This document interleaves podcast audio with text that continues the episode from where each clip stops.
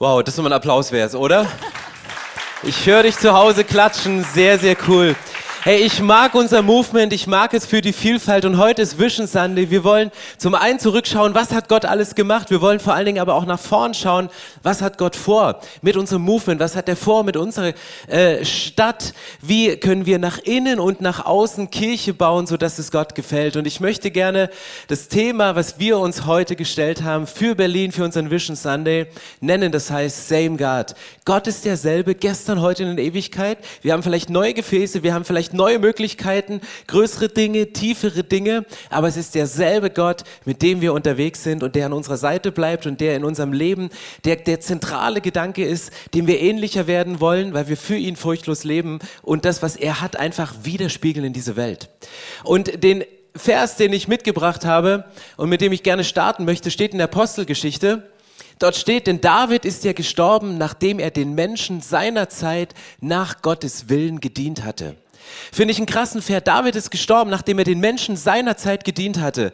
Kathrin macht es jeden Sonntag. Sie dient den Kindern, die an diesem Sonntag in der Kinderkirche sind. Im Youth Planet dienen wir den Jugendlichen, die am Freitag im Youth Planet sind.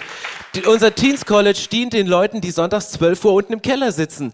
Twenties. Und es geht durch. Wir dienen den Menschen, die heute hier sitzen, die morgen den Podcast schauen oder sich heute in einem Wohnzimmer versammeln, um ihre Freunde einzuladen. Das ist unser Job. Und in der herausfordernden Lage, ganz aktuell, dienen wir auch den Menschen, die im Moment gerade vor Herausforderungen stehen. Und das begeistert mich mega. Man hat dir bei deinen Tränen, Juliane, abgespürt, wie tief das geht und wie tief das betroffen ist. Und wir haben in unserer Kirche Menschen, die nach Berlin gezogen sind, deren Heimat und ihre Wurzeln in der Ukraine sind. Und ich bin so froh, dass wir ein Movement haben, um den Menschen in unserer Zeit heute dienen zu können. Und wir können beten und es ist wichtig. Lasst uns bei jedem Teammeeting nächste Woche, wenn immer wir zusammenkommen, beten für die Situation, dass Gott Frieden schenkt, dass Gott einschreitet und dass Gott derjenige ist, der die Fäden weiter in der Hand hält.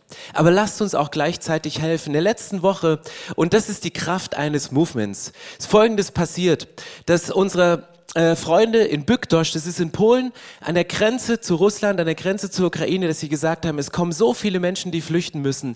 Wir bereiten alles vor. Wir stellen Autos, wir bezahlen Tickets, wir holen Lebensmittel, wir buchen Pension. Bitte, wenn ihr Freunde habt, die von dort kommen und die flüchten müssen, gebt ihnen unsere Telefonnummer. Und die haben die letzten Tage einen fantastischen Job gemacht und haben Menschen geholfen, um diesen Menschen ein neues Zuhause, eine Übergangssituation zu schaffen. Und wir haben ihnen zugesagt, wir unterstützen euch. Ich habe mit dem Pastor Michael habe ich telefoniert und habe gesagt, hey, wir, wir stehen da. Und dann ist mir aufgefallen, wir sind ja die Nächsten. Dresden, Berlin. Wir sind ja der nächste Ort, wenn Polen voll ist und keine Kapazitäten mehr hat und habt es nur in unseren Key Leaders äh, Channel reingesteckt und bereits da haben sich Leute gemeldet aus Berlin, aus Dresden, die haben gesagt, wenn Menschen kommen und es möglich ist, dann nehmen wir sie auf für einen Zeitraum. Und wir wollen zwei Dinge ganz konkret machen. Wir wollen unsere Freunde in Polen unterstützen und wir werden heute auch eine digitale Sondersammlung machen und ihr habt zwei Möglichkeiten, wo ihr was geben könnt. Die eine Sache ist, wir wollen die Arbeit, die Pension, die äh, gebucht und bezahlt werden, die Familien, die die Lebensmittel zur Verfügung stellen, die wollen wir wirklich geben und das machen wir. Du kannst es gerne ans ICF Berlin mit dem Betreff Ukraine spenden. Und wir haben eine Soforthilfe über Vision Ost organisiert, weil ich saß letzte Woche hier mit einer jungen Frau, die sagte, wir müssen helfen.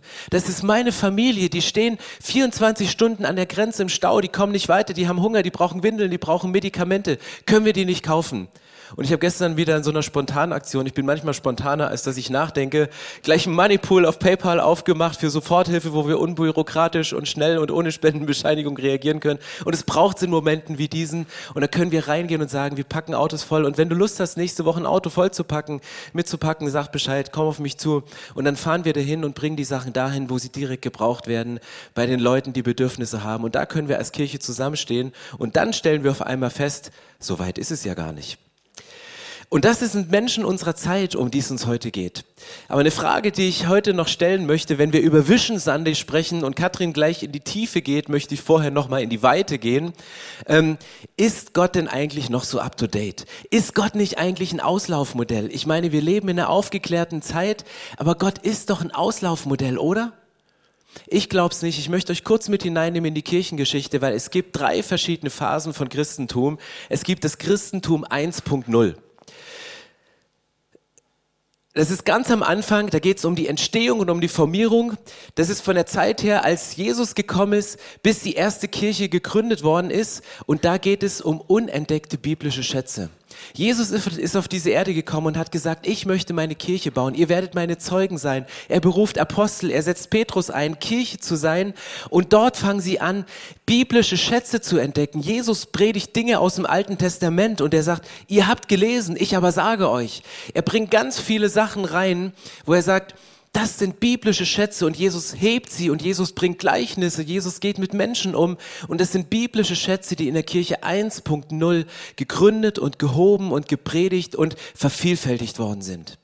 Und dann gibt es Phase Nummer zwei, das Christentum 2.0, das ist die sogenannte Institutionalisierung und Segmentierung von der frühen Kirche bis zur Gegenwart und dort geht es um geistliche Entdeckung.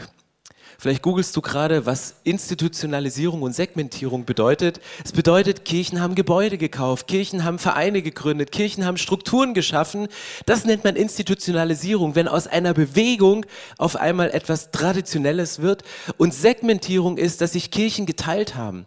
Im Laufe der Kirchengeschichte hast du immer wieder Menschen gesehen, die ein Herz für eine ganz bestimmte Sache hatten. Die Brüdergemeinde hat angefangen, Bibel zu lesen und Bibelschulen aufzubauen, weil ihnen Lehre und Theologie Theologie mega wichtig ist. Dann haben andere gesagt, da ist aber noch der Heilige Geist. Den gab es früher schon, den gab es schon seit Jesus. Wir müssen den mehr betonen. Dann sind Pfingstbünde entstanden von sogenannten Pfingstkirchen. Es gibt sozialdiakonische Arbeiten, die jetzt Hilfsfonds haben, die, die jetzt agieren können in Zeiten wie diesen, wo Not am Mann ist und können reinhauen. Und du hattest diese Segmentierung, du hattest diese Vielfalt und Kirchen haben sich an ganz, ganz vielen Stellen neu aufgestellt und Dinge stärker betont, neu neue Sachen gegründet oder eine neue Kirche gegründet. Und jetzt kommt Kirche 3.0 oder Christentum 3.0. Das ist heute die Individualisierung und Globalisierung und es beginnt in unserer Zeit. Und das beinhaltet kirchliche Herausforderungen. Warum Individualisierung und Globalisierung? Das ist ein krasses Phänomen. Du bist in der Lage, dir jede Predigt auf deinem Smartphone runterzuladen und du kannst sie überall gucken. Du kannst ganz allein, individuell, hast du Zugriff auf das, was global in dieser Welt passiert. Du kannst morgens Musik hören die irgendwo in USA, Australien, in der Schweiz oder im ICF Berlin produziert worden ist. Du kannst Dinge tun, die auf der einen Seite verbündet sich unsere Welt und wird globaler, wir kriegen viel mehr mit, auf der anderen Seite wird sie individueller. Und jetzt kommen wir Christen ins Spiel. Wir sind Christentum 3.0 und du kannst auf zwei verschiedene Art und Weise reagieren. Und es gibt zwei Gruppen. Das eine, die eine Gruppe sind die Konservativen. Und die Konservativen, die stellen sich die Frage, wie können wir zu den ursprünglichen Maßstäben zurückkehren? Das sind Leute, die sagen, hey, die Bibel ist, ist mega wichtig. Wie können wir das, was die Bibel sagt, wie können wir das neu leben? Wie können wir das neu beleben? Wie können wir einen Neuanfang machen? Wie können wir, wie können wir die Dinge wieder umsetzen? Und ich möchte euch eins sagen, konservative Kirchen, die werden wachsen, die werden aufblühen, die werden einen Run haben. Liberale Kirchen werden verschwinden, weil die Kraft mit ihnen rausgeht. Aber konservative Kirchen, die vielleicht auch nicht so einen Style haben, aber es ist völlig egal, welchen Style eine Kirche hat. Kirchen, die aufstehen und Werte hochhalten, Kirchen, die aufstehen und die sagen, das hat Jesus doch gepredigt, lass uns da wieder zurückgehen. Die werden einen unheimlichen Boom haben in der nächsten Zeit, da bin ich ganz, ganz tief überzeugt. Aber genau gleich geht es auch in die andere Richtung und das sind die Progressiven. Und die stellen sich die Frage, von welchen unnötigen christlichen Erben können wir uns denn jetzt lösen? Die gucken nicht nur in die Bibel, sondern sie schauen in die Kirchengeschichte und denken, ihr macht da Sachen eurer Kirche, die finde ich weder in der Bibel noch finde ich sie cool. Das ist einfach nur komisch. Wieso macht ihr das? Und Konservative schauen immer, was müssen wir nicht mehr machen? Welche Lieder müssen wir nicht mehr singen? Welche Form haben wir nicht mehr, um sie wieder neu zu beleben? Und auch die Leute, die schauen in die Bibel rein und auch die Leute, die gucken, was ist denn eigentlich der Gedanke hinter dem, was Jesus gepredigt hat? Was ist denn eigentlich das geistliche Prinzip hinter der Predigt, die Jesus gepredigt hat? Und jetzt ist die Frage, wo sind wir als ICF Berlin? Da, da, da, da. Ich bin auch gespannt. Wir sind progressiv konservativ. Bam! Nein, es ist wirklich so, wenn ich drüber nachdenke, was sind wir? Ja, jeder Mensch würde uns auf der progressiven Seite ähm, ein einordnen, weil er sagt, ihr geht nach vorn, ihr, ihr, ihr definiert Dinge, aber wir sind gleichzeitig tiefst konservativ, weil wir gucken wollen, was macht Jesus und weil die Bibel unsere Grundlage ist. Und warum ist die Bibel unsere Grundlage? Weil Gott nach wie vor wichtig ist für dein und mein Leben. Ich habe euch noch eine letzte Slide mitgebracht. Und zwar circa 1860 hattest du den, die Domäne Gottes und die Domäne der Wissenschaft. Der unerklärbare Anteil, der war viel, viel größer als der durch die Wissenschaft erklärbare Anteil. Und es hat sich verändert in das nächste. Und du siehst im circa 2020 in unserer Zeit hat die Wissenschaft viel aufgeholt, hat vieles erklärt und der erklärbare Anteil, der ist größer geworden und der unerklärbare Anteil, die Domäne Gottes, wo Gott noch Platz hat, ist viel kleiner geworden. Die Frage ist, ist Gott kleiner geworden? Nein, ist er nicht. Für mich wird Gott größer, weil ein Espresso ist mindestens genauso stark wie ein Kaffee.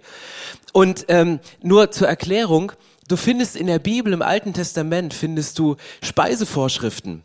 Da sind Dinge erklärt und wenn du keine Wissenschaft hast, die dir erklärt, dass Schweinefleisch im Magen einfach nur ein Knoll bildet, bevor das wieder rausgeht, ähm, dann, dann liest du das und hast gewisse Vorschriften, ähm, in dem jüdischen Kontext, wie du dich ernähren kannst, wo heute jeder Ernährungsberater sagt, ja, kann ich dir auch erklären. Und dann sage ich ihm, ja, kann ich dir auch erklären, steht ja schon in der Bibel. Das heißt, Dinge ändern sich, Sachen, die vorher nicht so präsent waren, die sind auf jetzt präsenter.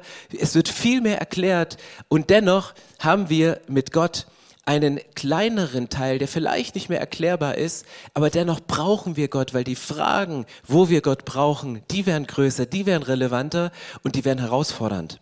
Und das sind Fragen, die tief in uns reingehen. Und das ist eine Herausforderung für uns als Kirche. Und ein Kapitel, was uns heute beiden auf dem Herzen liegt, ist Hebräer 12. Und ich möchte einen Vers vorlesen. Gemeinsames und entschlossenes Vorwärtsgehen. Wir sind Kirche 3.0, Christentum 3.0. Wir sind progressiv konservativ und wir werden weitergehen. Und wir müssen gemeinsam und entschlossen vorwärts gehen. Darum stärkt eure müden Hände und eure zitternden Knie und lenkt eure Schritte entschlossen in die richtige Richtung. Denn die lahm gewordenen Glieder dürfen sich nicht auch noch ausrenken, sondern sollen wieder heil werden. Das ist der Punkt. Vielleicht bist du müde geworden, weil du dich in der Kirche engagiert hast. Vielleicht bist du müde geworden, weil du Traditionen bedient hast. Vielleicht bist du auch müde geworden, weil du progressiv sein wolltest und gemerkt hast, ich mache hier Dinge, die aber gar nicht so kraftvoll sind. Und das ist das Äußere, was wir als Kirche tun. Und Katrin wird einen Schritt weitergehen, weil es gibt auch das Innere eines Menschen und das ist wichtig und es ist sehr wichtig zu betonen. Wovon träumen wir? Wir träumen, dass unsere Kirche hier in Berlin Einfluss nimmt dass es so prägend da ist, dass sowohl die Menschen wie die Wirtschaft wie die Politik davon wirklich beeinflusst wird. Und ich habe überle mir überlegt, kann ich mich wirklich hier oben hinstellen und das wirklich so voller Überzeugung sagen? Glaube ich das wirklich, dass das unsere Kirche wirklich kann? Ich glaube das. Und ich träume davon, dass wir eine Hauptstadtkirche werden, wo Menschen Sonntag für Sonntag in der Woche kommen, auf die Knie fallen, Gott anbeten dass sie Einfluss nehmen, dass sie Kraft haben. Und gerade jetzt, gerade jetzt in dieser Zeit wollen wir genau daran festhalten. Aber ich weiß auch, dass wenn wir uns das wünschen für diese Stadt, dass Gott wieder präsent ist, dass die Menschen wissen, wo die wirkliche Hoffnung ist, wo der wirkliche Friede ist, wo Halt ist, wo Rettung ist, dann beginnt das nicht mit dem Kirchengebäude, nicht mit der Größe einer Kirche, sondern es beginnt bei mir. Wenn wir uns wünschen, dass unsere Kirche Einfluss bekommt, die Gegenwart Gottes widerspiegelt, muss es bei mir beginnen. Wir träumen davon, dass wir einen riesengroßen Baum haben mit einer riesengroßen Krone, wo Früchte dran hängen, wo die ganze Stadt von satt wird. Aber wie kann so ein Baum eine riesengroße Krone haben? Nur dann, wenn es auch starke Wurzeln hat. Und wenn wir in den Hebräer-Vers reingehen, geht es nämlich genau dann darum, um diese Wurzeln. Im Hebräer 12 heißt es weiter, bemüht euch mit ganzer Kraft um Frieden mit jedermann, egal wie er denkt, egal was er tut. Und richtet euch in allem nach Gottes Willen. Denn ohne ein geheiligtes Leben von mir wird niemand den Herrn sehen. Achte darauf, dass niemand sich selbst von Gottes Gnade ausschließt. Lasst nicht zu, dass aus einer bitteren Wurzel eine Giftpflanze hervorwächst, die Unheil anrichtet. Sonst wird am Ende noch die ganze Gemeinde in Mitleidenschaft gezogen. Was ich rausnehme ist, hey, wenn du heilig lebst, dann wird diese Welt sehen, wie groß Gott ist. Und wenn wir uns Heiligkeit wünschen, dann ist es nicht, dass Gott ein Gebäude heiligt, sondern die Menschen, die dort drinnen sind.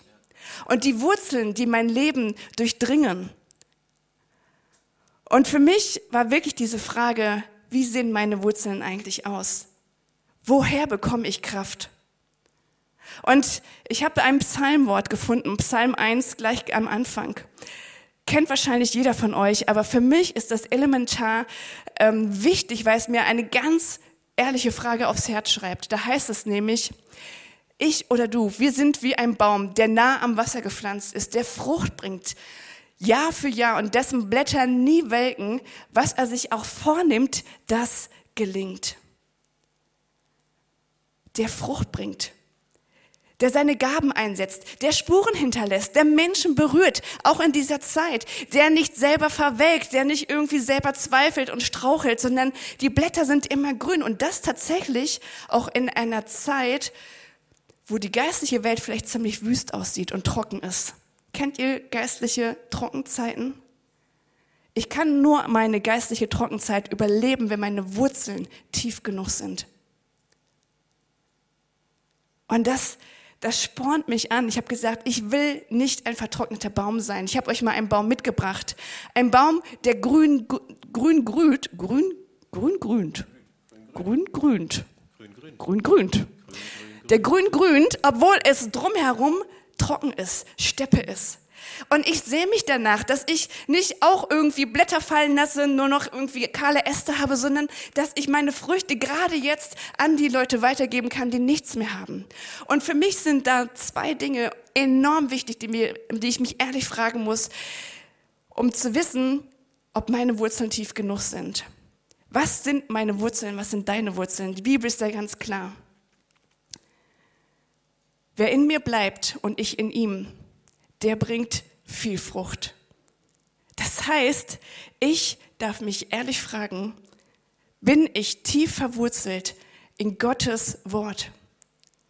Gegenwart Gottes 2G. Wir haben immer so, keine Ahnung, wir kriegen das nicht mehr raus, ja. Immer so Running Gags, 2Gs. Gegenwart Gottes ist genau das, was mich am Leben hält. Und das sind banale Sachen, die drin, die erst da draufstehen und ihr kennt sie selber. Und trotzdem ist es für mich so wichtig, sie immer wieder zu betonen. Zu wissen, hey, wenn ich jeden Tag neu in dem Wort Gottes lese, es in mein Leben hinein implementiere, weiß ich, dass ich es immer wieder auch abrufen kann, dass es in mir lebt, dass es Frucht trinkt. Bei den Kindern haben wir Lernverse. Ja, sie lernen mit mir gemeinsam die coolsten Verse Monat für Monat für Monat. Wir haben jetzt sechs Verse, die können sie aus dem FF und ich lerne mit ihm. Weil warum? Das Wort Gottes, was in mein Herz reingepflanzt ist, das kann mir keiner mehr wegnehmen und ich kann es zu jeder Zeit abrufen. Und der Lernvers vom letzten Monat war, der Herr ist mein Helfer. Vor wem soll ich mich fürchten? Was kann ein Mensch mir tun? Ja, und dieser Vers, der stößt bei mir auf, immer und immer wieder. Das ist Wort Gottes in meinem Herzen. Und mir reicht es nicht, dass ich sonntags mich nur hier hinsetze und mich inspirieren lasse von Predigern, die mir irgendwie versuchen, Gottes Wort nahezubringen. Nein, ich möchte es selber lesen, nicht nur hören, weil ich weiß, dass es mir eine Tiefe gibt. Was soll ich tun, wenn, wenn der Teufel mir wieder Lügen in den Alltag hineinstreut, wer ich bin und was ich nicht kann, wenn ich nicht weiß, was Gottes Wort mir als Gegenwahrheiten gibt und Wahrheiten ausspreche und damit dem Teufel die Türe weise? Bist du wirklich in dem Wort Gottes verwurzelt? Kannst du ehrlich von dir sagen, dass das Wort Gottes in deinem Herzen wohnt? Für mich ist es eine der größten Übungen und dass es so schwer ist bei jedem von uns, von euch, zeigt mir auch, wie relevant es ist. Der Teufel versucht mir genau das zu rauben, nämlich die Kraftquelle. Er weiß, wo mein Fundament ist. Er weiß, wo das lebendige Wasser ist und deshalb wird er alles versuchen, mich davon abzuhalten, jeden Tag neu in der Bibel auch zu lesen. Und es ist für mich eine Disziplinsache zu sagen, hey, ich starte den Tag immer mit dem Vers des Tages. Bevor ich in sonstigen Social Medias unterwegs ist, möchte ich erst diesen Vers lesen. Ich möchte drüber nachdenken. Ich möchte anfangen, mit Gott ständig im Gebet zu sein. Wir sind beide nicht die krassen Beter. Wir haben Freunde, die können zwei, drei Stunden auf den Knien vor Gott im Gebet sein. Aber für mich bedeutet beten noch viel mehr. Wenn es heißt, hey, ihr sollt unablässig beten, dann heißt das nicht, dass ich die ganze Zeit auf den Knien bin, sondern ein Gedanke an Gott ist für mich schon Gebet. Wenn ich in der S-Bahn sitze und sage, hey Gott, siehst du diese Menschen, sei ihm nah. Wenn ich merke, hey, meine Freunde in der Ukraine, die sind auf der Flucht, kann, reicht mein Gedanke, Gott sei ihnen nah, schenk ihnen das, was sie brauchen. Das heißt, wenn ich bete, unablässig, das, dass ich nicht morgens mein Telefon nehme, rede, wieder auflege, sondern ich habe den ganzen Tag einen Knopf im Ohr. Das heißt, ich bin den ganzen Tag, ist mir bewusst, dass die Gegenwart Gottes da ist und dass Gott zu mir redet und ich mit ihm reden kann. Herr, das gibt Kraft weil was ist Gebet? Gebet ist die göttliche Macht, die wir von Himmel auf diese Erde holen. Gebet, wenn ich anfange zu beten, öffne ich die Tür für Gott, dass er handeln kann auf dieser Erde. Das heißt, Gebet ist das Mächtigste, was Gott uns gegeben hat hier auf dieser Welt. Warum? Weil im Gebet mein Herz und Gottes Herz sich vereinen. Ich bin in Gottes Gedanken drin. Mein Geist und Gottes Geist sind eins. Und Gott sagt, ab dem Moment, wo wir eins sind, hast du allen Zugriff auf meine Mächte. Mein Heiliger Geist ist mit dir. Und wir haben es gerade schon gehört. Nicht wir verändern die Welt, sondern Gottes Gegenwart in uns. Seine Macht wird durch uns deutlich. Und das passiert, wenn ich mit Gott rede und bete.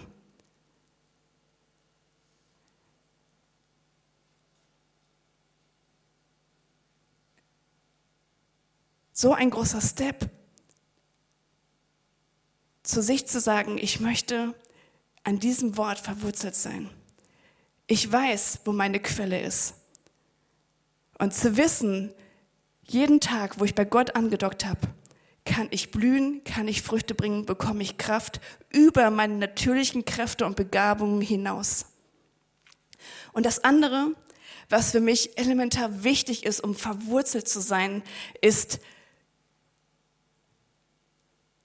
Ähm, mach mal kurz die nächste Folie. Die Gemeinschaft mit Gläubigen. Wieder G, G. Warum? Warum hat denn Jesus, nachdem der Heilige Geist kam, nachdem Pfingsten war, jetzt auch noch diese Kirche erfunden? Weil er eins weiß, dass keiner von uns ein Einzelkämpfer ist. Wir sind nicht geschaffen, um alleine in diese Welt durchzugehen. Weil er weiß, dass das viel zu, zu, zu gefährlich ist, viel zu schwierig ist. deshalb sagt er, trefft euch regelmäßig in der Gemeinschaft mit Gleichgesinnten, mit Gläubigen. Warum? Weil sie euch ermutigen, weil sie euch ermahnen, weil sie euch lehren. Nur voneinander können wir lernen. Als Single-Christ kann ich mein Ding durchziehen. Aber wer ist da, der mir auch mal sagt, dass es vielleicht nicht gerade so cool war, was ich gemacht habe? In Corona haben wir gemerkt, wie Singles einfach unendlich daran am zu leiden haben, dass sie keine Menschen haben, die mit ihnen, die sie ermutigen. Wir haben dieses Jahr das Sommerlager wieder gemacht, obwohl es wirklich auf, auf ähm, ja, auf der Messerschneide war, ob wir es überhaupt durchführen können. Und aus einem Impuls heraus habe ich gesagt, es ging um Mose, wo das Volk durch das Meer durchgezogen ist und sie haben Gottes große Wunder gefeiert. Habe gedacht, okay, und jetzt haben wir einen Punkt, wo ihr mal erzählen könnt, wo ihr Gottes Wunder erlebt habt. Ich habe dafür fünf Minuten, sechs Minuten eingeplant. Die Schlange der Kinder. Wir hatten da 80 Kinder war endlos. Ich glaube, wir haben über eine Stunde gemacht. Ein Kind nach dem anderen kam nach vorne und hat erzählt, was es mit Gott erlebt hat. Es hat geweint darüber, wie Gott in dem Leben eingegriffen hat, wo es Bewahrung erlebt hat, wo es Trost erlebt hat, wo Eltern sich geschieden haben oder äh, Menschen gestorben sind. Die, die, die Tränen liefen. Es war so eine geheiligte Atmosphäre. Und das ist für mich der Punkt. Alleine gehe ich ein, aber wenn ich von den anderen höre, was sie mit Gott erlebt haben, kann ich auch in Dürrezeiten festhalten und wissen, hey, es gibt ihn wirklich. Und die Kinder waren so krass ermutigt danach, wo sie sagten, ich glaube, dass es diesen Gott wirklich gibt und ich suche ihn. Ich möchte das erleben, was die anderen auch erlebt haben. Ich brauche in meinem Leben Menschen, die mir ehrliches Feedback geben die vielleicht von meiner Persönlichkeit extrem anders geprägt sind, vielleicht eher, eher konservativ unterwegs sind oder gewissenhafter sind als ich. Warum? Weil sie mir helfen, Halt zu machen vor Grauzonen. Und das tut erstmal im ersten Moment nicht gut. Aber ich merke, ich brauche meine Freunde, die sagen, hey Katrin, ganz ehrlich, das war jetzt nicht total falsch, aber es war auch nicht in, in Gottes Augen in Ordnung. Und sie helfen mir, reiner, heiliger zu leben, weil ich weiß, dass ich mir mit allem anderen einfach auch nur die Kraft Gottes nehme. Wir brauchen Menschen an unserer Seite, die uns ehrliches Feedback geben. Und ich bin so unendlich dankbar, Freunde zu haben, denen ich meine, meine ehrlichen Fragen stellen darf. Wir haben eine geniale Gruppe, eine Small Group mit Frauen, wo wir über alles reden, was unser Herz wirklich berührt. Und da gibt es keine Tabuthemen. Und ich merke, das tut so gut. Und Frauen schreiben rein, hey, das trägt mich durch den Alltag. Es hilft mir, mit meinen Zweifeln, mit meinen Herausforderungen weiterzugehen, weil ich weiß, dass andere ähnlich geht, weil ihr habt mir gute Tipps gegeben. Deshalb brauchen wir die Gemeinschaft der Gläubigen. Und das sind meine beiden Wurzeln. Und ich wage es gar nicht zu, zu mir erträumen, wie es ist, wenn jeder von uns diese Wurzeln entwickelt, was für eine Kraft unsere Kirche bekommen wird. In dieser Stadt, zu dieser Zeit und wieder Gottes Allmacht groß macht, hier in dieser Welt, solange wir noch Zeit haben. Und same God, das bedeutet neue Gefäße, aber ein und derselbe Gott. Ob du Kirche nach außen schön baust oder nach innen schön machst, wir gehen immer wieder zurück. Wir gehen zurück in die Wurzeln, wir gehen zurück in die Bibel. Was sagt Jesus? Was verbirgt sich dahinter? Wo sind die Wurzeln? Was meinst du damit, wenn du das sagst? Und es ist wichtiger denn je, seine eigenen Wurzeln tief zu machen, dass Kirchengebäude und die Menschen, die in einer Kirche zusammenkommen, die Power haben, die sie braucht, um in einer individueller, aber globalisierteren Welt wirklich Bestand zu haben haben und auch den Einfluss zu leben. Deine geöffnete Bibel entscheidet über die Kraft der Kirche und über die Ausstrahlung der, der Kirche. Und wenn wir sagen, same God, neue Möglichkeiten, ein und derselbe Gott, was sind neue Möglichkeiten? Wir hatten gestern Leaders Day und Halbjahresstart. Wir haben Gruppen gestartet. Das sind Gefäße, die wir Gott hinstellen. Das sind neue Möglichkeiten, wo Menschen hineingehen für ein halbes Jahr oder länger, wo sie Gott erleben und wo sie mit dem, was sie bei Gott erleben, rausgehen und ihr Umfeld verändern. Und ich glaube, dass wenn wir Gott ein Gefäß zur Verfügung stellen, dann wird das nicht reichen. Wir werden nicht ewig in diesen Räumen bleiben. Du wirst nicht ewig in deinem Wohnzimmer bleiben, weil in deiner Community ist es jetzt schon zu klein. Du wirst nicht ewig da drin bleiben in dem Raum, den du heute angemietet hast, um eine Watchparty zu machen. Du wirst eine nächstgrößere Location äh, anmieten müssen. Und vielleicht fragt ihr euch, wie sieht es in unseren Communities aus? Ihr bekommt jetzt einen ganz kleinen Einblick, was unsere Leute, die Teil dieser Kirche sind, in Spandau eigentlich Sonntag für Sonntag so treiben, um das runterzubrechen, was wir hier im Großen erleben.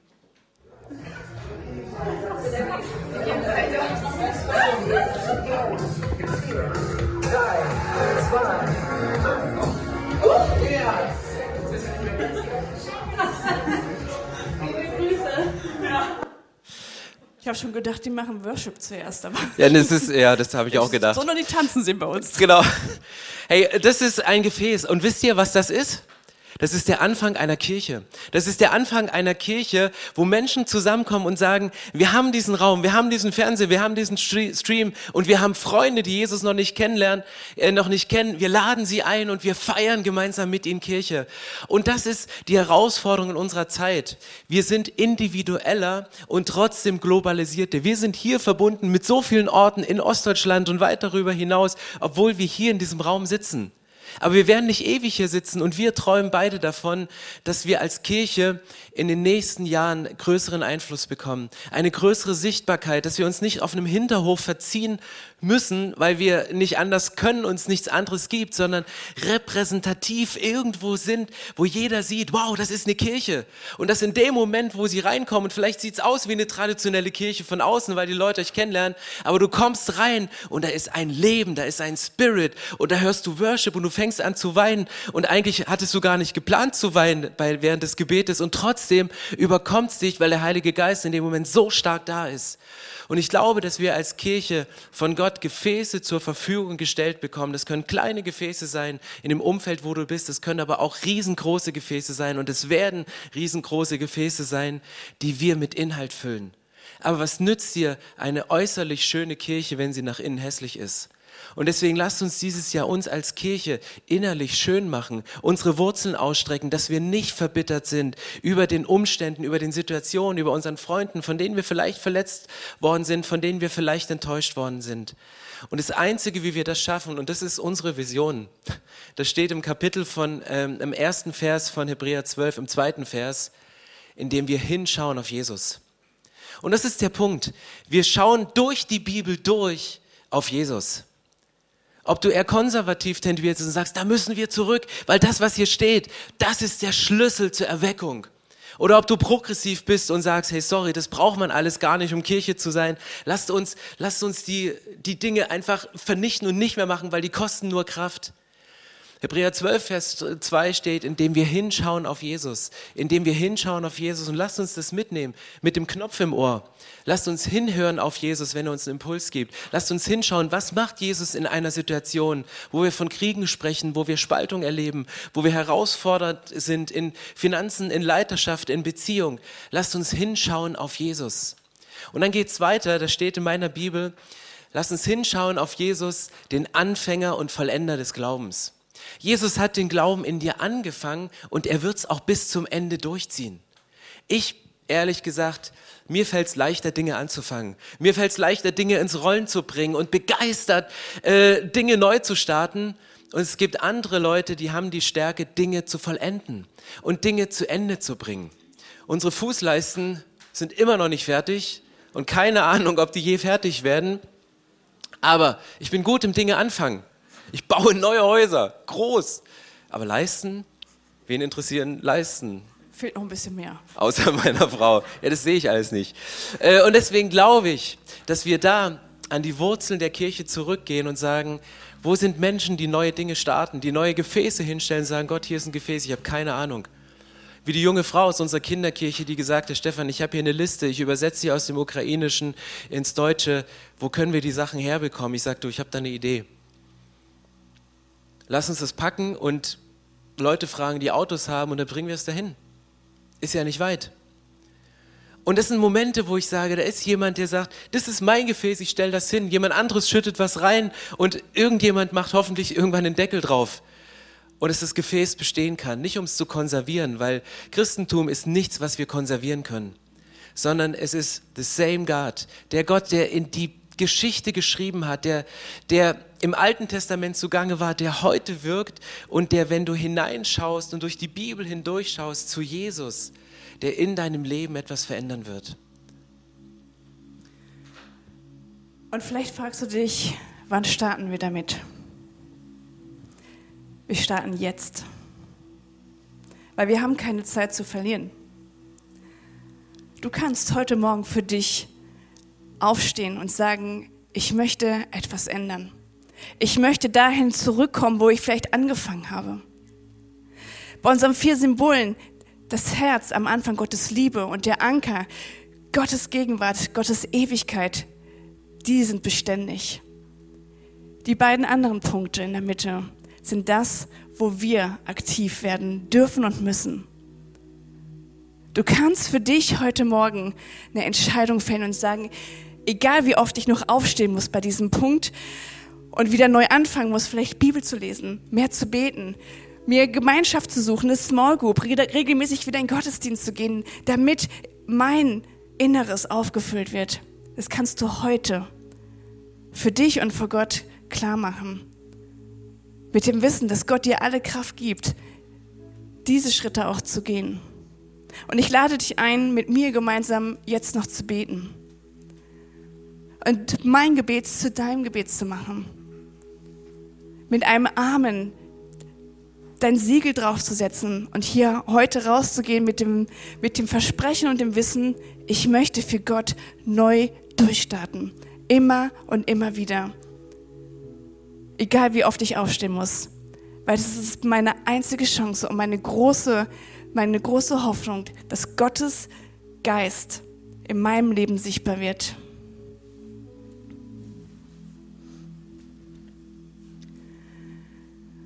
Und Vater, du bist der Anfang und du bist das Ende. All das, was geschieht, ist in deiner Hand, denn du bist der allmächtige Gott. Es gibt keine anderen Mächte, die stärker und größer sind, nicht auf dieser Erde und auch nicht im Himmel. Und darauf berufen wir uns jetzt hier, dass diese Macht in uns mächtig wird, tätig wird. Und Vater, wir beten darum, dass dein Reich komme und dass dein Wille geschehe. Nicht nur hier in dieser Erde, sondern in mir. Wir sehnen uns danach, dass deine Gegenwart präsent wird, dass wir wieder online sind mit dir. Dass wir wissen, dass die einzige Mut, Kraft und Freude aus deinem Wort kommt. Wenn wir mit dir connected sind, wenn wir den Knopf im Ohr haben, mit dir den, durch den Tag gehen dann hilft es uns all das auszublenden, was in dieser Welt passiert, weil du sagst, ihr seid Ekklesia, ihr seid in dieser Welt, aber nicht von dieser Welt. Und dafür möchten wir Danke sagen, dass du uns nicht alleine gelassen hast, sondern dass du uns deinen Heiligen Geist hierhin gegeben hast. Und dass du den Wunsch geäußert hast, geht hinaus in diese Welt. Ich brauche euch. Ihr seid meine Sprachrohre. Ihr seid meine Botschafter, die Friedensbringer. Und wir möchten nicht sitzen bleiben auf unserem, auf unserem Sofa, sondern wir möchten aufstehen für dich. Sei es tatkräftig hineinzugehen, hinauszugehen in, den, in die Ukraine, nach Polen und dort zu unterstützen. Oder dass wir uns innerlich stark machen, dass wir an deiner Kraft anzapfen, damit wir anderen Menschen damit dienen können. Und Jesus, wir beten darum, dass du unser Rufen, unser Schreien hörst und dass du uns erfüllst. Wir beten darum, dass du uns zu lebendigen Gliedern machst, dass du unsere Knochen wieder stärkst, uns Muskeln gibst, dass wir loslaufen können in deinen Namen. Denn es geht darum, Menschenleben zu retten. Nicht nur aus die, in dieser Welt, sondern auch für deine Welt. Und wir sind hier und wir bitten dich, gebrauche uns in dieser Stadt, um einen Unterschied zu machen. In deinem Namen. Amen. So schön, dass du dich von zu Hause oder unterwegs dazugeschaltet hast, um eine unserer Predigten zu hören. Wir haben dafür gebetet, dass dein Glaube gestärkt wird, dass du neue Hoffnung bekommst und dass deine Liebe erneuert wird. Und wenn das passiert ist durch diese Predigt, dann abonniere doch den Kanal, teile ihn mit deinen Freunden und werde Teil dieser Kirche. Und wenn du sagst, darüber hinaus möchte ich diese Kirche gerne im Gebet und finanziell unterstützen, dann teilst du mit uns einen Traum. Und wir haben einen Traum, dass diese Botschaft von Gottes Liebe und von dem Glauben an ihn nicht nur hier in Berlin bleibt, sondern über die Grenzen der Stadt, über die Grenzen des Landes weit hinausgeht. Dann machst du das mit deinen Gebeten, mit deiner Spende möglich. Vielen, vielen Dank, dass du Teil dieser Kirche bist und lass uns gemeinsam kooperieren, um das Reich Gottes hier in Deutschland zu bauen.